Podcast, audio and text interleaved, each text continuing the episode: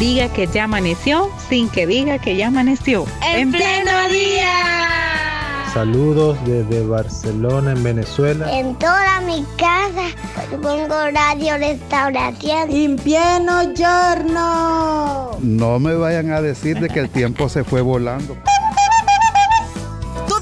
seamos parte de En Pleno Día. De lunes a viernes. De 6 a 8 de la mañana. En Radio Restauración. 100.5 FM. Y en Facebook. Arroba En Pleno Día.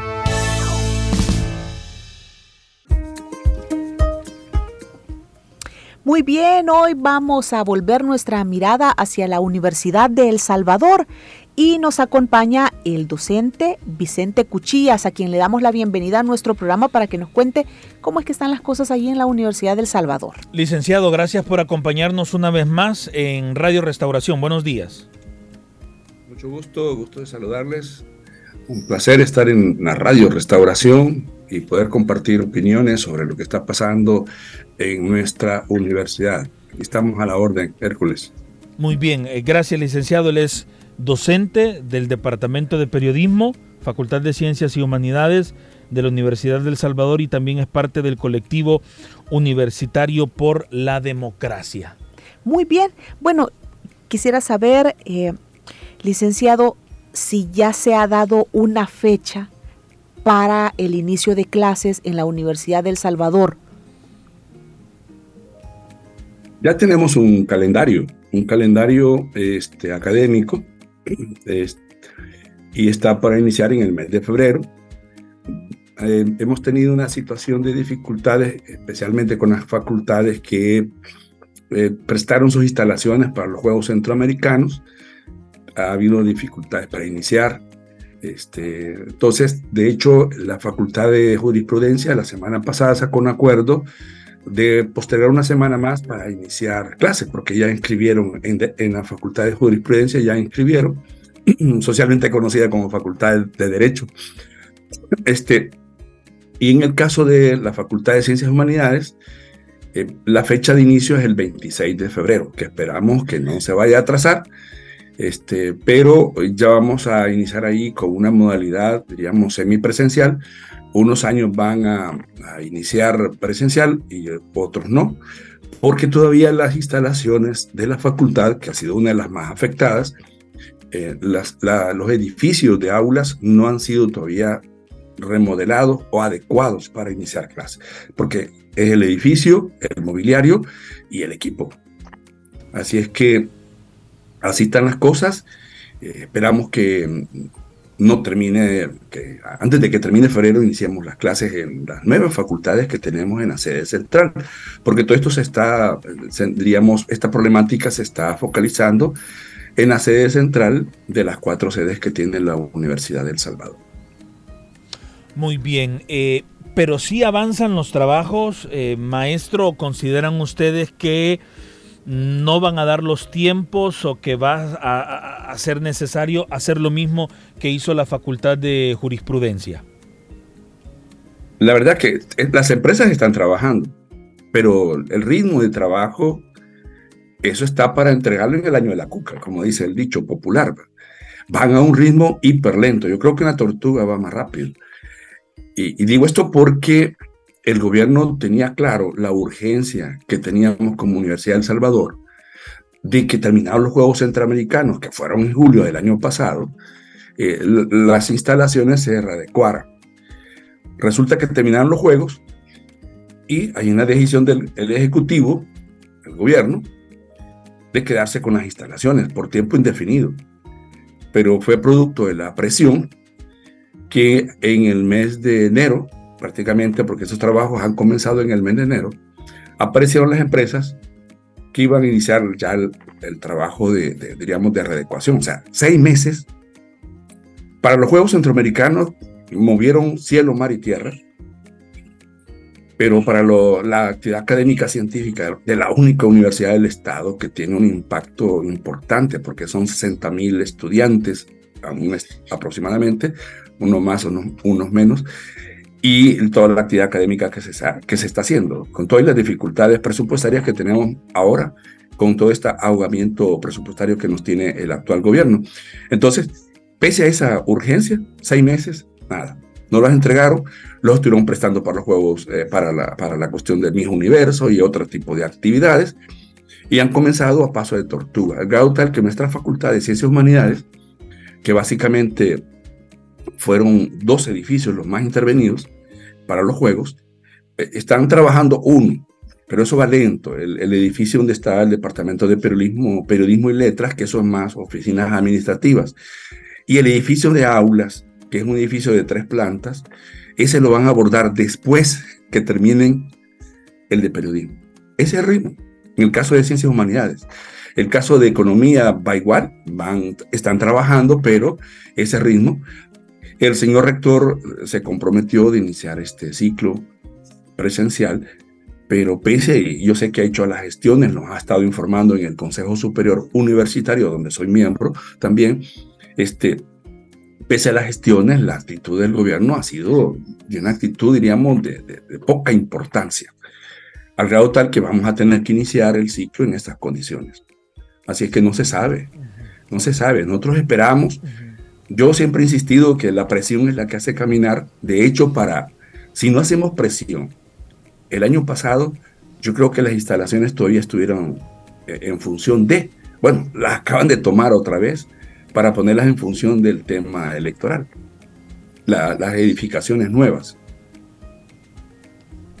¿Y los profesores sí están llegando a, la oficina? Depende de la facultad, porque de, de, las nueve facultades son cinco las que fueron más, eh, diríamos, afectadas.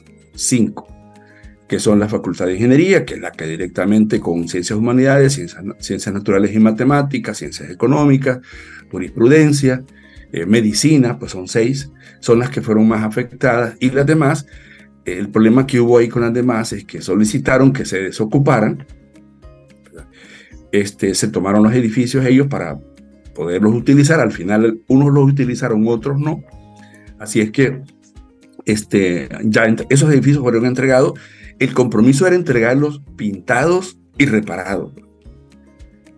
Y, el caso concreto de Ciencias Humanidades, eh, las autoridades anteriores tuvieron que exigir que les entregaran el edificio y lo han entregado peor que como nosotros se lo dimos, como facultad. Dañaron los, los, sanitarios que supuestamente los iban a reparar, lo entregaron sin pintar y los, y los servicios sanitarios desmontados totalmente. Así es que esas son las condiciones en el caso de, economía, en el caso de ingeniería, en el caso de ciencias humanidades, no podemos eh, estar de manera presencial en las instalaciones. Entonces todavía estamos de manera virtual, pero claro, algunos estamos llegando por diferentes responsabilidades que tenemos. Yo estoy en el Consejo Superior, pero no hay todavía condiciones. Yo creo que ya la semana pasada, en el caso de psicología y educación, eh, ese edificio ya fue al menos adecuado, la parte superior, que es la tercera planta, y los colegas a partir de esta semana o de la otra, creo que esta semana, ellos ya se instalan en las oficinas. Pero ahí vamos. Periodismo, letras, idioma, filosofía, estamos pendientes. Cuatro departamentos de ocho que tiene la facultad académica para las carreras eh, de grado. Este, estamos a la mitad pendientes de espera. Y creo que así está economía también e ingeniería. Muy bien. Eh, maestro, aparte de, este problema que, afronta la Universidad del Salvador, creo que fue la semana pasada, entre quizás entre miércoles y jueves eh, aproximadamente, la Asamblea General Universitaria, que es, digamos, la, diría yo, la máxima autoridad de la Universidad del Salvador, emitió un comunicado, un pronunciamiento en relación a la crisis presupuestaria y a la crisis financiera de la Universidad de El Salvador. Me gustaría saber eh, cuál es el análisis que usted hace sobre esta crisis. Y solo para mencionarle algunos datos a nuestra audiencia, el Estado salvadoreño o el gobierno, no sé cómo llamarlo, le debe 10, eh, un poquito más de 16 millones de dólares del presupuesto del año 2022, un poquito más de 27 millones de dólares del presupuesto 2023 y de lo que ya corre del 2024 le debe casi 5 millones de dólares. ¿Cómo afronta la UES esta realidad? Bueno, primero decir que esto jamás había sucedido. En todo el siglo XX, especialmente durante las dictaduras, no había sucedido que a la universidad se le, se le hiciera este recorte, porque básicamente es un recorte al presupuesto aprobado. Y esto ya tiene que ver con, ya con el gobierno, porque la Asamblea Legislativa aprueba el presupuesto, que es otro de los órganos del Estado, por eso que no puedo decir que es un problema con el Estado, porque hay una parte del Estado que asumió su función, que es la aprobación del presupuesto, y el problema es a nivel del Ejecutivo, que no transfiere los, los, recursos, los, el presupuesto aprobado. Entonces ahí tenemos ya una acumulación de deuda desde el 2022. Son 16 millones, eh, como usted lo, tú lo planteaba, Ricardo, 27 2023 y ya 5 millones 2024. O sea, estamos hablando de 48. Bueno, 7 de la mañana con 43 minutos. Perdimos la conexión con nuestro invitado. Perdimos la conexión con nuestro invitado. Vamos a, tratar de averiguar por acá qué fue lo que, lo que nos ocurrió. Bueno, fue un bajón en el servicio eléctrico de los edificios de nuestra corporación y eso pues nos, nos, nos inhabilitó la conexión por internet que teníamos con nuestro invitado, el licenciado Vicente Cuchillas. Él es docente del el Departamento de Periodismo de la Facultad de Ciencias y Humanidades de la Universidad de El Salvador. Estamos nuevamente, maestro, hubo, hubo un bajón en, nuestra, en, nuestra, en nuestro proveedor de electricidad acá en, en los edificios de CCRTV, pero ahora ya estamos nuevamente de regreso, solo necesito aquí hacer unas configuraciones. Entonces, más de 48 millones de dólares en deuda es lo que, lo que el gobierno le, le debe a la UES. E, esta, diríamos, recorte del presupuesto afecta directamente a toda la actividad académica científica de la universidad. Para el, tema de la actividad académica, no, eh, vamos a tener problemas para el funcionamiento de las instalaciones ya con esa cantidad de estudiantes que eh, entran a actividad presencial, al volver a la actividad presencial, eh, los insumos de limpieza para la reparación, para la papelería, no hay, no hay presupuesto. No hay presupuesto, no hay fondo. Y además de eso, bueno, los proveedores no, ya no dan porque no se les ha cancelado. Decía el señor rector que casi andan huyéndole a los proveedores porque no les ha, ha cancelado. Entonces, inexplicablemente esto. Yo sí creo que hay una intencionalidad. A este gobierno la educación no le importa, y especialmente la educación superior. Hay un desprecio para la educación porque si, si fuese lo contrario, no tuvieran esas condiciones a la única universidad del Estado del país, del Estado de El Salvador. La única, no hay más. Entonces, eso se vuelve, como diríamos, una prioridad, la educación superior, y que es donde se forman eh, los profesionales que al final terminan trabajando en las distintas áreas y atendiendo las necesidades de nuestro pueblo.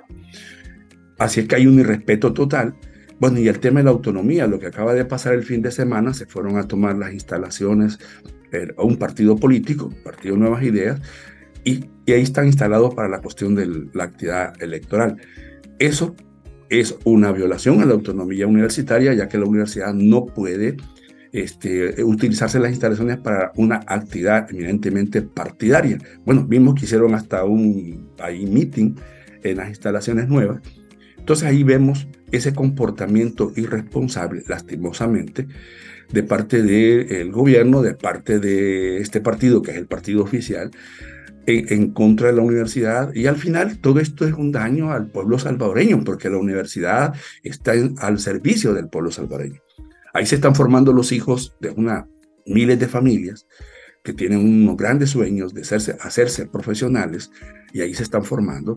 Y en estas condiciones su formación tiene dificultades para realizarse en las condiciones mínimas básicas. Ese es el problema de fondo. O sea, no es solamente un tema de si falta un par de millones de dólares, sino que tiene un impacto directo en la, diríamos, actividad académica y por ende en la, en la vida social de este país. Bueno, y esto ha implicado que varios docentes se salgan de la universidad. Lo menciono por un comentario que hace uno de nuestros oyentes. Sí, con si al hablar de recorte presupuestario es hablar de que hay menos docentes para atender a los estudiantes en la UES. Sí, e, eso está pasando. No es que los profesores de planta se hayan retirado, no es que sean los profesores, porque al menos hasta ahora el, el presupuesto para el el salario de los empleados se está asegurando.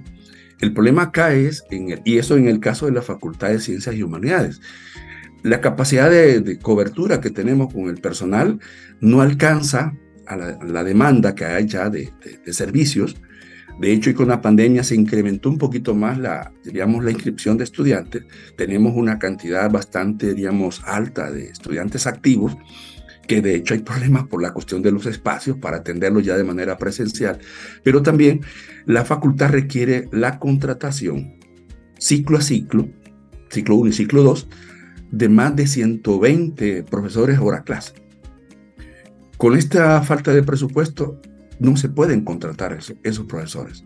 Entonces, ¿qué es lo que se ha hecho para este ciclo? Se han creado menos grupos y ahí se han eh, generado para que los estudiantes se inscriban el problema es que esa inscripción va a sobrepasar 70, 80 alumnos y la mayoría de las aulas de la Facultad de Ciencias Humanidades, su capacidad, que son aulas estándar, su capacidad es de 45 estudiantes. Los hemos forzado a 60, pero pasado ese número, ya, eh, como decíamos antes, al inicio del Internet, eh, teníamos estudiantes eh, que recibían clase ya en Windows. ¿Por qué? Porque la clase la recibían asomándose a la ventana del aula, porque ya no cabían adentro del aula, ya no habían pupitres, ya no había dónde instalarse. Entonces lo hacían desde las ventanas eh, de las aulas, las cabañas que tenemos en la Facultad de Humanidades. Hacía, ah, ese chiste eh, sarcástico de las clases recibidas en, Windows en aquel tiempo. Hoy vamos a volver a esa condición si no se entregan las aulas, si no se amplían y si no se da el presupuesto para contratar más profesores hora clase, en el caso nuestro. Y este mismo problema creo que lo tienen economía, lo tiene ingeniería, y, a eso se, refiere esa, esa información que usted estaba planteando. Muy bien, eh, licenciado, voy a leer dos comentarios que van por la misma línea, son comentarios que recibimos a través de nuestras transmisiones en redes. El primero dice, pero la comunidad estudiantil, ¿por qué está tan callada? ¿Por qué no se manifiestan y hacen ver estos actos a la comunidad internacional? Y un segundo comentario dice, que las autoridades dejen su eh, falta de definición. Es momento de organización y lucha, de coordinar magisterios, movimientos sociales, de salud, etc. Es el momento eh, en que los líderes deben marcar la pauta. Creo que los dos comentarios van en la misma línea de lo que históricamente eh, podría esperarse de la Universidad del Salvador cuando pasa crisis como esta. Sí, eso tiene una respuesta y no tengo problema para poderla dar a esas preguntas. En el caso de las autoridades, tomemos en cuenta que ya estuve de, funcionario, la, función, la principal función que uno tiene es hacer que la, institución avance.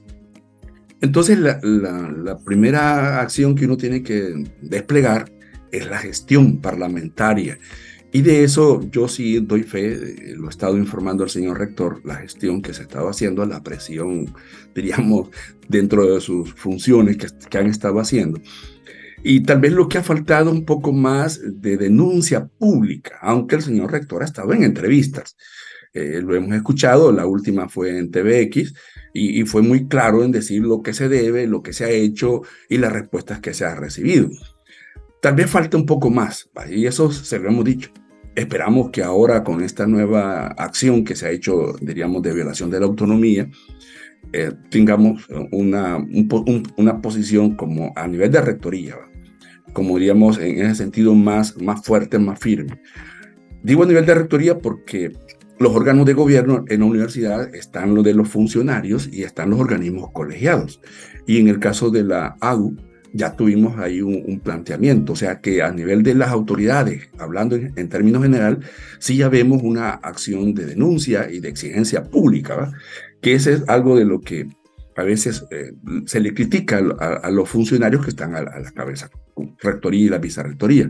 Pero yo creo que este es la, lo que puedo explicar en el caso de ellos. En, en, cuanto a la comunidad universitaria, que solo se refieren a los estudiantes, yo lo llevaría a, los profesores y al sector administrativo, porque somos tres sectores que estamos activos en la comunidad universitaria y a veces se siente como un silencio. Decirle que no estamos en silencio. Habemos del sector docente algunos que estamos en esta acción de denuncia y de exigencia, este, a nivel individual, a nivel colectivo, nada menos el día sábado en la noche salió un, pronunciamiento por la cuestión de la, de la toma de las instalaciones de parte de un agrupamiento de organizaciones universitarias donde hay estudiantes y profesores. Ahí ya se hizo público para que vean que sí hay, eh, diríamos, ciertos sectores que están en una, asumiendo esa responsabilidad. Los demás, yo creo que hay dos eh, situaciones que pasan con los demás. Uno, tenemos una cantidad de, diríamos, miembros de la comunidad universitaria, y eso no hay que negarlo, eso me parece que hay que decirlo, que es lo correcto, que todavía tiene la expectativa que el presidente Nayib Bukele le va a cumplir como universitario y como sociedad salvadoreña. Varios mantienen esa expectativa. Bueno, y el presidente hizo más de cuatro años desde que hizo la promesa de 15 promesas en 2018, noviembre, a la universidad, no ha cumplido ninguna, pero algunos esperan todavía. Son, nuestro pueblo, en cierta medida, diría, siempre he dicho que es muy esperanzador, y yo creo que hay un sector que todavía tiene. Y hay otro que lo que tiene es miedo. Tomemos en cuenta que todo este proceso se está dando dentro de un régimen de excepción que ya a estas alturas ya no es para las estructuras criminales, se supone que están detenidas el tenerlo activo, el objetivo de ese régimen es otro sector de la población. Bueno, ya lo hemos visto, la cantidad de decenas de miles que están detenidos de manera inocente. Entonces, hay un amedrentamiento hacia la población en general, y ahí están los estudiantes, y eso me consta, porque eso es lo que expresan los, los, los miembros de la comunidad universitaria que dicen, no denunciamos, no nos sumamos, porque hay mucho temor. Así es que eh, esa es una explicación que yo espero. Yo conozco este pueblo. Este pueblo es muy, es un pueblo de paz, es un pueblo de amor, es un pueblo esperanzador. Pero cuando lo encachimpan, no hay que nos detenga. Ya venimos saliendo de una guerra. Entonces, yo espero que este régimen no esté esperando que este pueblo se vaya a indignar y volvamos a una situación hiperconflictiva y claro, con altos costos, pero yo creo que están jugando con fuego y espero que haya alguien que les avise y les diga, cálmense, empiecen a actuar, a gestionar el gobierno en función del país, porque no lo están haciendo, en función de la educación, con lo que están haciendo con AUES. Miren, este ha sido el gobierno que más daño le está haciendo a la Universidad de El Salvador, lastimosamente. Así es la, respuesta que doy a la inquietud de, de Radio Escucha. Como hay otros oyentes que nos están preguntando por facultades, que si ya comenzaron o no las clases, ¿a dónde se pueden referir los estudiantes para tener más información del quehacer universitario por facultad? Este, vean, en principio decir que no han iniciado clases todavía, creo que odontología sí estaba en función, en condiciones, creo que también química y farmacia, son las, a nivel central, porque a nivel de las facultades multidisciplinarias no hay problema. Ahí, ahí el problema es estrictamente el impacto de la falta de presupuesto. Y sí tienen problemas por el funcionamiento, pero por las instalaciones, el mobiliario y el equipo, está tal cual, ahí no se tocó nada. Este, entonces, en, la sede central, que son nueve facultades, creo que no han iniciado clases. Derecho que iba a iniciar esta semana lo ha prorrogado una semana más. Nosotros comenzamos hasta el 26, espero. Y donde tienen que ellos que ellos tienen ya eh, el mecanismo donde preguntar, ¿va? que no sé si está funcionando el internet, porque tienen que llamar a la administración académica de cada, de cada mm, facultad. Los estudiantes tienen el teléfono, tienen el correo para hacer esas consultas, que espero que les estén contestando, que a veces eso pasa y se quedan los, estudiantes en, en, situación de, de incertidumbre, porque no hay información. Eh, a mí me gustó por eso que la Facultad de Jurisprudencia haya sacado un comunicado oficial, público, para informar a toda la comunidad. Así nadie puede decir, bueno, ¿y qué pasa en jurisprudencia? Eso eh, debería de suceder en el resto de facultades de la sede central. Muy bien. Eh, maestro, ¿qué instalaciones eh, son las que está utilizando el Tribunal Supremo Electoral con esto del, de las reuniones que, que están realizando? Vean, para comenzar, eso de que el tribunal las esté usando todavía no está claro. Yo espero que las autoridades este, aclaren eso esta semana, hoy, mañana, más tardar, si realmente eh, eh, es una gestión hecha por el tribunal. Y digo esto porque ayer me enteré que partidos de oposición no habían sido tomados en cuenta para supuestamente instalar ahí personal para las mesas, porque un poco se manejó que era el personal que a partir del día de ayer iba a hacer el conteo de diputados y no tenían instalaciones. Lo que nosotros vimos, por lo que nos reportaron los medios de comunicación, que ahora ellos son la, la, vista, la, mirada, no tenemos otra, de que los que se tomaron las instalaciones, que son los edificios nuevos que están por el lado de la bóveda, que también, bueno, lo que le llamaron durante la cuestión de los juegos la vía universitaria, entonces han tomado los edificios nuevos. Entiendo que algunas cabañas, porque hay seis cabañas, que algunas de ellas ya tienen, este, ya están en uso del personal administrativo, ya están siendo usadas, que esperamos que no se vaya a perder todo ese recurso, porque allí no hay control. Eh, por el, el, volumen de población que se movilizó, son, diríamos, son casi más de mil personas ahí movilizándose, y vimos un mini meeting de nuevas ideas. Por eso decimos nosotros que quien se ha tomado las instalaciones eh, de la Universidad del Salvador sin permiso es el partido Nuevas Ideas. Así es que ahí lo del tribunal, no sé cómo lo van a aclarar y dejarlo claro, eh, presentar la evidencia de que hay una carta de entendimiento. Yo lo dudo, yo lo dudo. Y si fue así, Tampoco dudo que diga que se le iba a tomar un solo partido. En todo caso, todos los partidos van a destacar personal para el conteo. Que de hecho, al menos mi posición es que la universidad no se involucrara en ese proceso, porque es un proceso que ya dio muchas señales de que eso es fraudulento y la universidad no puede terminar siendo cómplice de un proceso que esté en esa condición. Ese es el punto. Muy bien, bueno, Gracias entonces, profesor, por haber estado con nosotros en esta mañana y por habernos contado de cómo están las cosas en la Universidad del Salvador. Gracias a ustedes por darnos esta oportunidad de comunicarnos con su linda audiencia eh, de la Radio Restauración y felicitarles por esa, diríamos, aceptación que tienen. Y estamos a la orden. Gracias, buenos días. Buenos días, son las 8 de la mañana en punto. Conversábamos con el licenciado Vicente Cuchillas, docente del Departamento de Periodismo de la Universidad de El Salvador. Y con, con, estas opiniones, finalizando también nuestra entrevista, concluimos nuestro programa de este lunes 12 de febrero, como siempre, agradeciendo a las personas que nos sintonizan. Muy bien, gracias por haber estado con nosotros.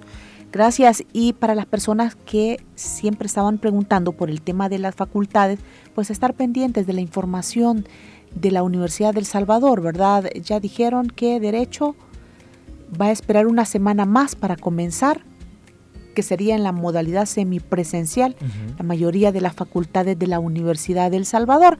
Bueno, nos interesa a nosotros tratar estos temas, pues para orientar a nuestros oyentes, los oyentes que ya nos estaban preguntando sobre la condición en la Universidad de El Salvador. Así que esperamos que le haya servido esta entrevista y a seguir pendiente con la información que dan las autoridades ahí en la Universidad del Salvador.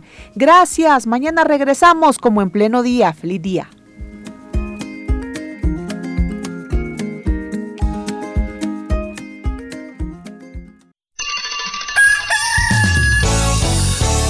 Que ya amaneció sin que diga que ya amaneció. En, pleno día. Saludos desde Barcelona, en Venezuela. En toda mi casa pongo radio restauración. En pleno giorno. No me vayan a decir de que el tiempo se fue volando